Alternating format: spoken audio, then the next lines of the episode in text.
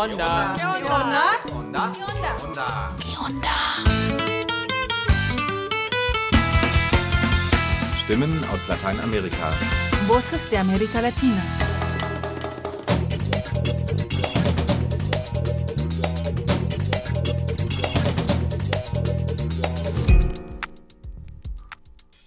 Hallo und willkommen zum Onda-Info 523. In unserem heutigen Programm geht es in erster Linie um El Salvador. Markus Plate hat die salvadorianische Feministin Morena Herrera interviewt. Das Interview findet ihr auf unserer Webseite. Für Radio Onda hat Markus auch eine Audioversion produziert, die wir euch in dieser Sendung zu Gehör bringen wollen. Auch der zweite längere Beitrag stammt von Markus. Er geht der Frage nach, ob der seit drei Jahren mit sehr unkonventionellen Methoden das Land regierende Präsident Nayib Bukele Autokrat oder demokratischer Revolutionär ist. Die Stimmen für diesen Beitrag hat unser alter Freund Alfredo Carillas inmitten der Pandemie gesammelt. Dafür möchten wir uns an dieser Stelle noch einmal bedanken. Ergänzt werden die beiden Beiträge durch unseren ersten Hinhörer zur neuen Normalität. Diesmal geht es um Migration in Zeiten der Corona-Pandemie. Doch zuvor kommen noch zwei Nachrichten von Lola und Knut, der dieses Info für euch auch zusammengestellt hat und eine spannende halbe Stunde wünscht.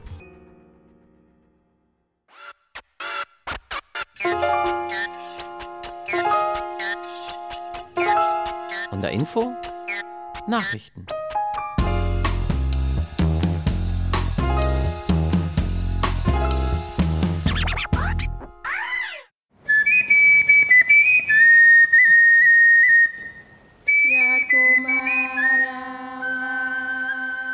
Somos Mujeres Originarias, somos Resistencia. Wir sind indigene Frauen, wir sind Widerstand. So das Fazit des Gipfeltreffens der indigenen Frauen des Amazonasbeckens. Im kolumbianischen Tena trafen sich letzte Woche über 170 Vertreterinnen indigener Gruppierungen aus neun Ländern des Amazonasgebiets. Este Congreso de Mujeres que se está organizando sirva para que las mujeres salgamos fortalecidas y se cree una red de mujeres para la defensa de nuestros territorios, nuestros derechos y sabidurías amazónicas. Primäres Ziel war es, die Frauen zu vernetzen und ihre Bedeutung sichtbar zu machen. Sie sprachen über die globale Bedeutung des Amazonas und seine Ausbeutung, über die Umweltzerstörung und ihre Auswirkungen auf unseren Planeten.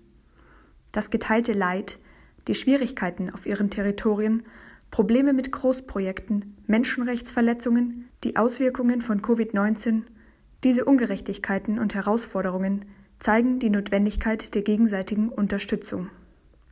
Den Schutz und die Verteidigung des Waldes sehen die Frauen als ihre Verantwortung und Aufgabe. Aus dem Treffen ging die Initiative Amazonien für das Leben beschützen wir 80 Prozent bis 2025 hervor. Die fünf zentralen Forderungen schließen die Gründung eines gemeinsamen Fonds, eines Frauennetzwerks und die Beteiligung und Gleichberechtigung der Frauen auf allen politischen Entscheidungsebenen mit ein. Nur ein lebendiges Amazonien kann eine lebendige Menschheit garantieren.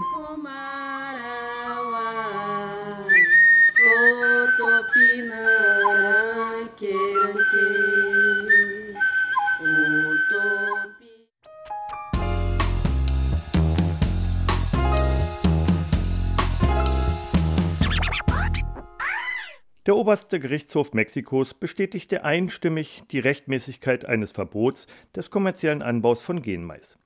Gegen dieses hatten transnationale Konzerne, unter ihnen Monsanto und Syngenta, Beschwerde eingelegt, die allerdings abgewiesen wurde. Mit ihrer Mitte Oktober getroffenen Entscheidung wiesen die Richterinnen auch den dagegen eingereichten Widerspruch zurück. Damit ist das Urteil, mit welchem 2016 der kommerzielle Anbau von Genmais endgültig verboten wurde, in vollem Umfang rechtskräftig. Bereits 2013 gewann die Klägergemeinschaft zur Verteidigung des einheimischen Mais einen ersten Gerichtsprozess zum zeitweisen Verbot des Anbaus von Genmais. Das Urteil bezog sich auf den kommerziellen Anbau genmanipulierter Maissorten und belegte die Aussaat zu Versuchszwecken mit Auflagen. Solche Versuche hätten zuvor bei einem Richter angezeigt werden müssen. Darüber hinaus wurden die Firmen verpflichtet, während der Durchführung monatliche Berichte einzureichen. Im Jahr 2016 wurde dieses Urteil bestätigt und für zeitlich unbeschränkt erklärt. Dagegen legten die Hersteller von genmanipulierten Maissorten Beschwerde ein. Die Klägergemeinschaft zur Verteidigung des einheimischen Mais begrüßte die Entscheidung des obersten Gerichtshofs. In einer kurz darauf veröffentlichten Presseerklärung betonte sie, dass das endgültige Verbot des kommerziellen Anbaus von Genmais nicht nur bedeutend für die Bewahrung einheimischer Maissorten und der Milpa ist. Auch für Imker und die Bienen ist es von entscheidender Bedeutung, da die Aussaat von genmanipulierten Nutzpflanzen immer an den Einsatz von Agrargiften wie Glyphosat gekoppelt ist, waren diese im besonderen Maße davon betroffen. Weitere Nachrichten unserer lateinamerikanischen Partneragenturen findet ihr bei Ponal www.npla.de/ponal.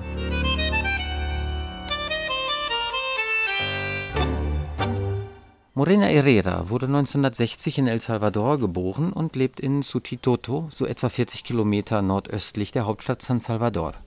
Die ehemalige FMLN-Guerillera ist Feministin und Koordinatorin bei der Asociación Colectiva de Mujeres para el Desarrollo Local, einer Partnerorganisation von Brot für die Welt.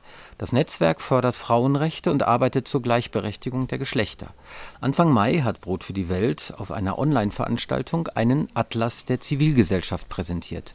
Morena Herrera berichtete dort über die Situation in El Salvador mit besonderem Blick auf die Situation von Frauen und geht dabei auch auf die Regierung des amtierenden Präsidenten Nayib Bukele und die Pandemie ein. Wir haben dieses Interview für Onda Radiophon aufbereitet. Morena Herrera, wie steht es also um die salvadoranische Gesellschaft? Toda nuestra historia registra una confrontación derivada de la concentración de la riqueza en pocas manos. Unsere gesamte Geschichte ist durch eine fortwährende Konfrontation gekennzeichnet, die sich speist aus der Konzentration des Reichtums in den Händen weniger und einer in weiten Teilen verarmten Gesellschaft. Frauen und Mädchen tragen die Hauptlast dieser Ungleichheit. Sie sind diejenigen, die die schlechtesten Jobs ausüben. Sie sind diejenigen, die unbezahlt die Hausarbeit erledigen und für ihre Familien sorgen. El Salvador ist dazu eine sehr gewalttätige Gesellschaft. Der Mangel an echten Alternativen, vor allem für junge Menschen, hat in den letzten Jahren zu skandalösen Gewalttaten geführt. Dies geschieht mit Hilfe einer ideologischen Unterstützung, die patriarchale Kultur, Neoliberalismus und extremen Individualismus kombiniert. Auf diese Weise haben Morde, auch speziell die Morde an Frauen, die Femizide, zugenommen. Gewalt wurde normalisiert. Die sexualisierte Gewalt an Mädchen wurde normalisiert, sogar innerhalb von Familien. Se han incrementado los asesinatos, los homicidios y en el caso de las mujeres, los feminicidios y se ha normalizado la violencia. Se ha normalizado el abuso sexual contra las niñas incluso en el seno de las familias. El Salvador gehörte ja lange zu den Ländern mit den höchsten Mordraten und Femiziden auf der Welt, zusammen mit den Nachbarländern Guatemala und Honduras. Was sind die Gründe dafür? La violencia extrema es provocada por desigualdades eh, extremas también, pero no ha sido prevenida por ninguno de los gobiernos. Die extreme Gewalt wird auch durch extreme Ungleichheiten verursacht. Keine Regierung hat sich um Präventionsmaßnahmen geschert. Um Gewalt zu verhindern, müssen die Bedingungen überwunden werden, die die Gewalt verursachen. Um die Gewalt gegen Frauen zu bekämpfen, müssen die Ungleichheiten zwischen Männern und Frauen überwunden werden. Es geht darum, die patriarchale Kultur zu überwinden, die Männern die ideologische und psychologische Rechtfertigung liefert, um Frauen zu kontrollieren, zu misshandeln, zu vergewaltigen und zu töten. Gerade durch die Covid-Pandemie leben wir Frauen in großer Unsicherheit. In unserem 85-tägigen Lockdown gab es mehr als 400 Schwangerschaften bei Mädchen unter 14 Jahren, sogar unter 10 Jahren. Gleichzeitig wurden sexuelle und reproduktive Gesundheitsdienste sowie der Zugang zur Justiz stark eingeschränkt. Y las denuncias, las posibilidades de denuncias eran casi nulas. Se restringieron los servicios de salud sexual y reproductiva Wir sprechen mit Morena Herrera, Feministin aus El Salvador, über die Situation der salvadoranischen Zivilgesellschaft. Morena, seit zwei Jahren ist die politische Polarisierung aus rechter Arena und linker Ex-Guerilla FMLN durchbrochen. Gerade hat Präsident Nayib Bukele die Parlamentswahlen haushoch gewonnen. Viele sehen das mit Sorge. Wie sehen Sie Bukele und seine Partei Nuevas Ideas? Y es que estamos caminando hacia formas muy autoritarias de gobierno. A este gobierno no le gustan las voces disidentes. Wir bewegen uns in Richtung sehr autoritärer Regierungsformen. Die Regierung von Nayib Bukele mag keine kritischen Stimmen, die die Probleme unserer Gesellschaft benennen. Und hier sind es vor allem die Journalistinnen, die es am schlimmsten trifft. Auf sie wird Druck ausgeübt, weil sie Teil der Medien sind. Insbesondere, wenn sie sich einem unabhängigen Journalismus verpflichtet sehen. Es wird aber auch Druck und Gewalt speziell gegen Journalistinnen ausgeübt, weil sie Frauen sind. Das ist eine sehr schwierige Situation. Und wir hoffen, dass die Regierung erkennt, dass kritische Stimmen für den Aufbau der Demokratie notwendig sind. Auch wir wollen ein besseres El Salvador. Wenn es uns Frauen besser geht, gewinnt die gesamte Gesellschaft. Gesellschaft. An diesem Punkt können wir uns treffen.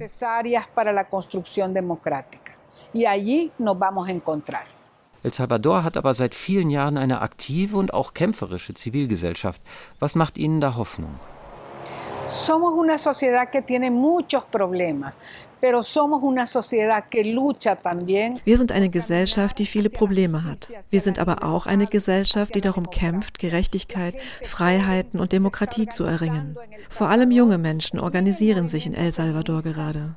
Und in der feministischen Bewegung beteiligen sich immer mehr junge Frauen an den Kämpfen gegen Ungleichheit, gegen die Gewalt gegen Frauen und auch für die Entkriminalisierung der Abtreibung. Wir sind eine Gesellschaft, die die Hoffnung auf ein besseres Leben nicht verliert que no pierde la esperanza de vivir mejor. Morena Herrera war das, Feministin und soziale Aktivistin aus El Salvador. Für ihren jahrelangen Kampf für die Rechte von Frauen und die Entkriminalisierung der Abtreibung wurde Morena Herrera übrigens 2016 von der BBC zu einer der 100 wichtigsten Frauen weltweit erklärt. Onda Hinhörer. Wie wirkt sich die Corona-Pandemie auf die Menschen in Lateinamerika aus? Und wie können wir eine solidarische, gerechte und nachhaltige neue Normalität mitgestalten? Heute Flucht und Migration in der neuen Normalität.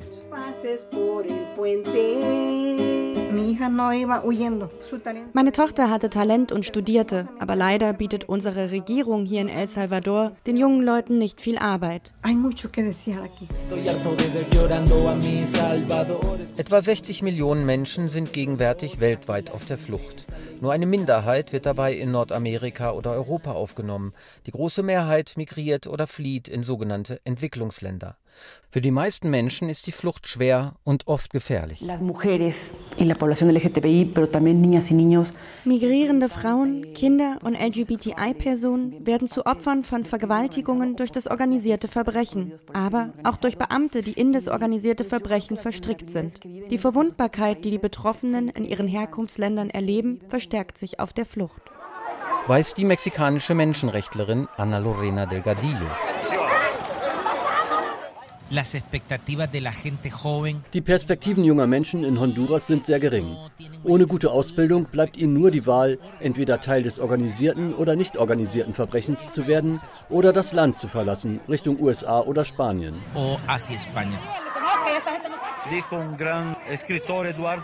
Oder, wie es Eduardo Galeano gesagt hat, die Migranten folgen den Reichtümern, die ihnen die reichen Länder gestohlen haben. Vom Norden der Welt wird Migration nach Kräften abgewehrt. Migrierende und Flüchtende werden gern pauschal als Gefahr dämonisiert. When Mexico sends its people, they're bringing drugs, they're bringing crime. Nun, es gibt in unserer Bevölkerung seit langer Zeit den Wunsch nach einer grundlegenden Asylwende. Es sei denn, MigrantInnen werden gebraucht. Jens Spahn. Es geht darum, dass wir Kooperationen unterstützen wollen, äh, mit denen Pflegekräfte aus Mexiko in einem Schnellverfahren nach Deutschland kommen können. Dann ist Migration plötzlich willkommen. Die Abwerbung von gut ausgebildeten Fachkräften, der sogenannte Brain Drain, sie ist eine neue Form der Ausplünderung des globalen Südens. Laut Schätzungen kostet der Brain Drain im Gesundheitssektor afrikanische Länder jedes Jahr etwa 2 Milliarden Dollar. Von Regierungen haben wir nichts zu erwarten. Das Einzige, was die tun, ist, Migrantinnen zu töten und Mauern zu bauen. Wir werden weiterkämpfen, mit all den anderen Angehörigen Verschwundener. Wir werden uns gegen die Mauern wehren. Sagt Maria aus Guatemala, deren Bruder bei der Flucht Richtung USA spurlos verschwunden ist. Flucht und Migration werden weitergehen, auch in und nach Pandemiezeiten. Die Menschenrechtsverteidigerin Claudia Interiano aus El Salvador. Es werden neue Migrationsrouten entstehen und die Migration wird eher noch zunehmen. Durch Covid-19 wird es mehr Armut in unseren Ländern geben. Im gleichen Maße wird hier die Gewalt zunehmen und dadurch auch die Flucht.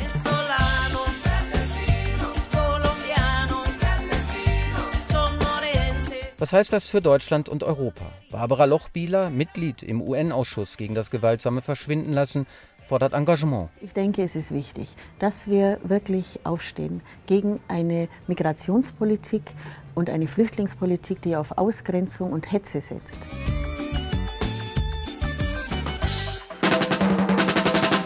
Onda Hinhörer. Alte Kämpfe und neue Normalitäten. Argumente, Infos und Umfragen rund um die sozialen Bewegungen Lateinamerikas.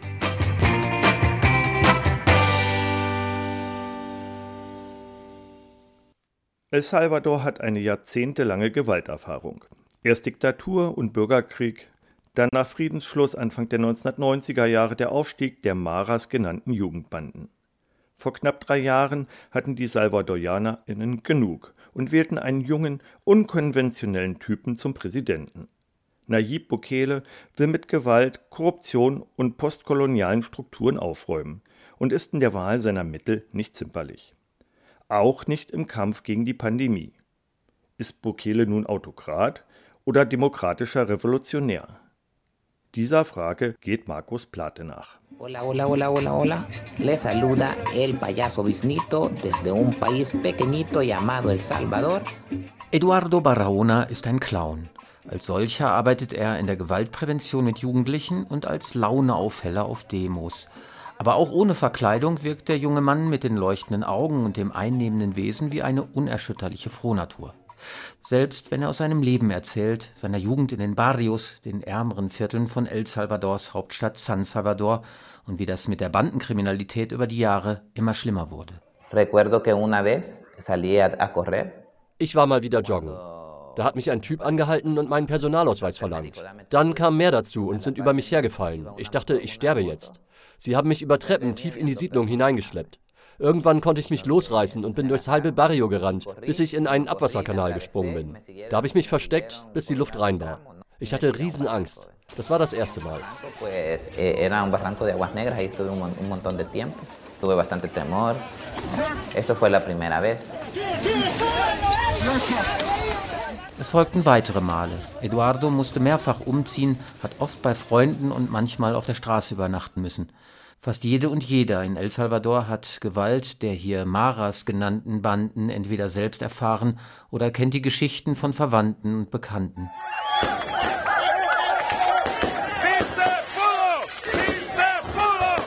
Die Gewalt und die Perspektivlosigkeit sind gewichtige Gründe dafür, dass El Salvador Anfang 2019 nach fast 30 Jahren Zwei-Parteien-Herrschaft genug hatte und Nayib Bukele zum Präsidenten wählte, damals gerade 37 Jahre alt, palästinensischer Abstammung, beliebter Hauptstadtbürgermeister.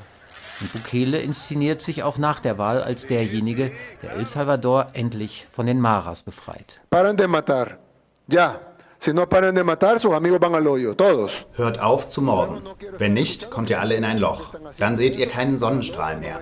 Wir sind bereit, die Gefängnisse in Rehabilitationszentren zu verwandeln, wie es die Verfassung ja auch vorsieht. Aber nur, wenn ihr aufhört zu morden. Ich werde nicht zulassen, dass wir wieder Mordraten wie während der letzten Regierung erleben.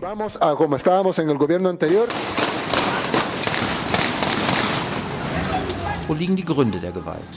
El Salvador litt Jahrzehnte unter einer brutalen rechten Militärdiktatur. Als Antwort darauf bildeten sich ab Ende der 1960er Jahre Guerillagruppen. Als Reaktion auf die zunehmende Repression, auf Auftragsmorde und Massaker führte die FMLN-Guerilla dann ab 1979 Krieg gegen die Militärjunta. Ein Krieg, der zwölf Jahre dauern sollte. Mindestens 70.000 Menschen haben in dieser Zeit ihr Leben verloren. Die meisten Toten gehen auf das Konto von Armee und rechten Todesschwadronen. Seit dem Friedensschluss 1992 hatten zwei Parteien die salvadoranische Politik dominiert.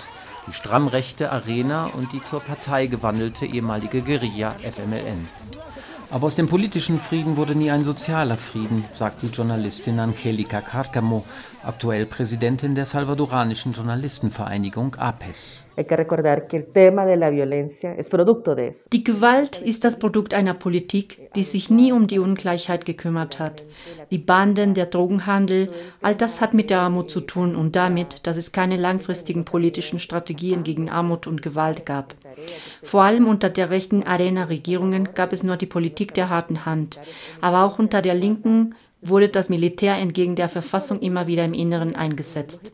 Der Krieg zwischen Banden und Sicherheitskräften heizte sich dadurch immer weiter an. Guerra, si se puede ocupar la palabra, entre la policía y los pandilleros. Bukele ist in der Wahl seiner Mittel nicht zimperlich. Polizisten haben eine Lizenz zum Töten, Bandenmitglieder werden in Gefängnissen auf engstem Raum zusammengepfercht, auch in Pandemiezeiten. Die Bandenkriminalität hat sich zwar verringert, dafür wird gegen die von Bukele gestärkten Sicherheitskräfte immer wieder wegen Übergriffen ermittelt, allein im letzten Jahr fast tausendmal, wegen Beleidigungen, sexuellen Übergriffen, Freiheitsberaubung bis hin zum Mord und Verschwinden lassen.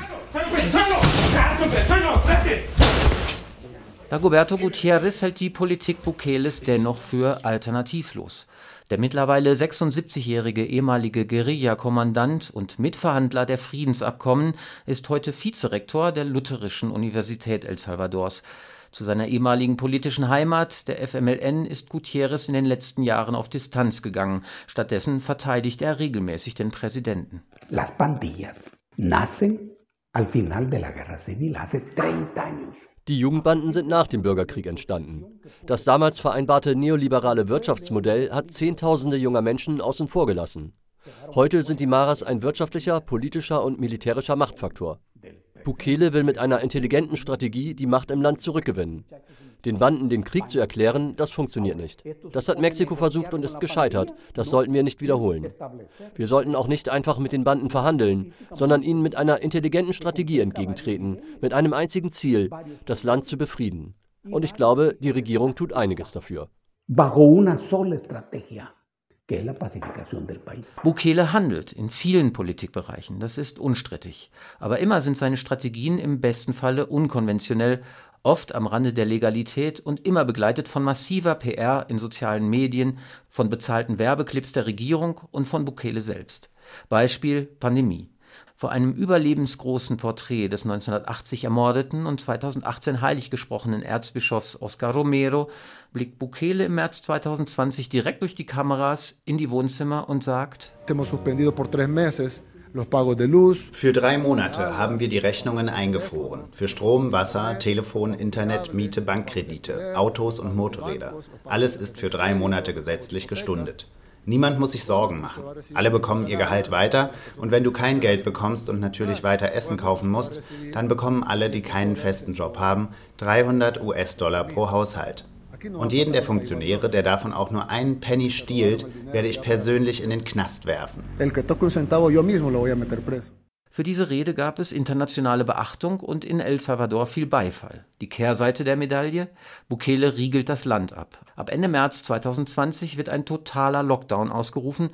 Allen BürgerInnen El Salvadors ist es untersagt, ihre Häuser und Wohnungen zu verlassen. Auf Nichtbeachtung reagierte die Regierung mit zahlreichen Verhaftungen und Zwangsinternierungen. Wieder eingereiste SalvadoranerInnen mussten für 30 Tage in Quarantäne, nicht in häusliche, sondern in Spezialeinrichtungen, oft unter Bewachung durch das Militär. Dino Safi, Sänger einer katholischen Band, veröffentlichte ein Internetvideo, in dem er die untragbaren Zustände im Quarantänelager anprangerte. Wir haben ja alle Leute zusammengefercht, die aus den unterschiedlichen Ländern zurückgekehrt sind. Aus Italien, aus Spanien, auch aus Guatemala, wo wir waren. Es gibt keine Hygiene, es gibt nichts zu essen, nicht mal Moskitonetze an den Fenstern. Und hier drin haben wir eine Invasion von Moskitos. Es ist heiß, es gibt nicht genügend Ärzte und Betten. Ich schlafe auf dem Boden. Saira Navas, Anwältin und ehemalige Menschenrechtsbeauftragte der nationalen Zivilpolizei, sieht hier ein Beispiel dafür, dass sich die bisweilen rabiate Politik Bukeles auch gegen die einfache Bevölkerung richtet. Si bien El Salvador fue el primer país que declaró una emergencia nacional, cosa que nos parece bien. Wir erkennen an, dass El Salvador sehr früh den Gesundheitsnotstand ausgerufen hat. Aber mindestens 2500 Menschen sind als Rückkehrer oder angebliche Lockdownbrecher ihrer Freiheit beraubt worden. Verschiedene Menschenrechtsorganisationen haben dagegen geklagt und vom Verfassungsgericht Recht bekommen. Aber die Regierung hat alle Urteile ignoriert. Bis Ende August 2020 wurden Menschen weiterhin festgenommen.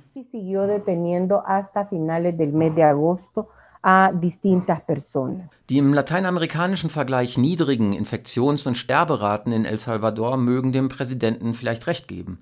Doch es gibt schwerwiegendere Vorwürfe. Der Wirtschaftswissenschaftler Cesar Villalona, dominikanisch-salvadoranischer Abstammung und gerade in linksliberalen Kreisen sehr geschätzt, traut Bukele nicht über den Weg. Er wirft ihm sogar vor, die Pandemie auszunutzen und Gesetze durchs Parlament zu peitschen, die am Ende ihm selbst nutzen. Sí, esa ley que se llama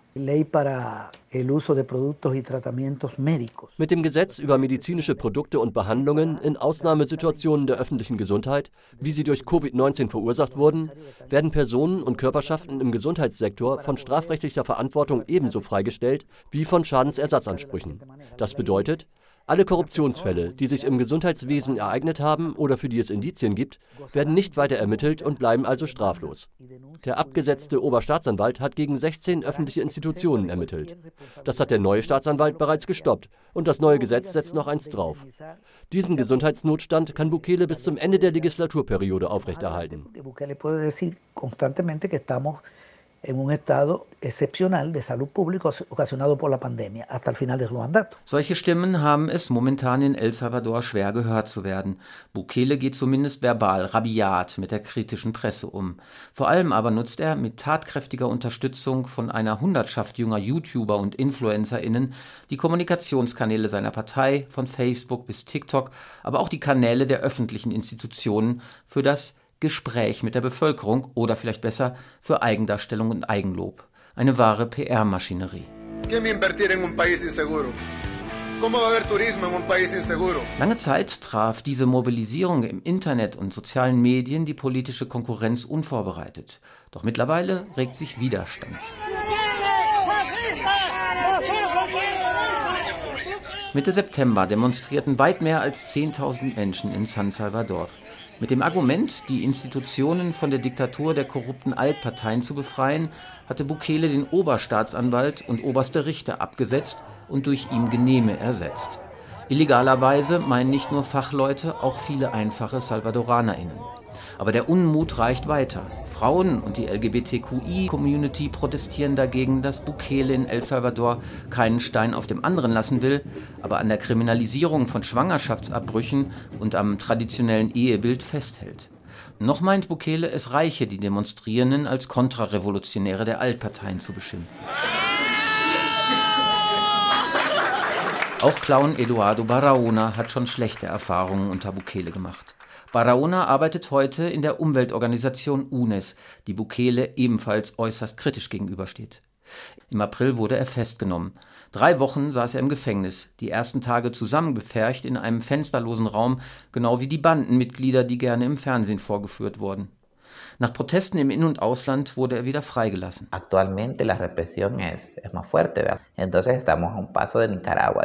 Heute mit dem neuen Präsidenten ist die Repression noch viel heftiger. Wir sind nur einen Schritt von Nicaragua entfernt. Wir haben einen Präsidenten, der im Besitz von PR-Unternehmen ist, der weiß, wie man sich gut verkauft und gleichzeitig Journalisten und missliebige Stimmen zum Schweigen bringt. Die Räume werden immer enger. Ich glaube, der einzige Weg, wie Menschen ihr Leben, ihre Realität verändern können, ist, auf die Straße zu gehen. Journalismus ist ein Muss. Aktivismus ist ein Muss. Und ja, Lachen ist auch ein Muss. El periodismo es necesario, el activismo es necesario, reírse es necesario.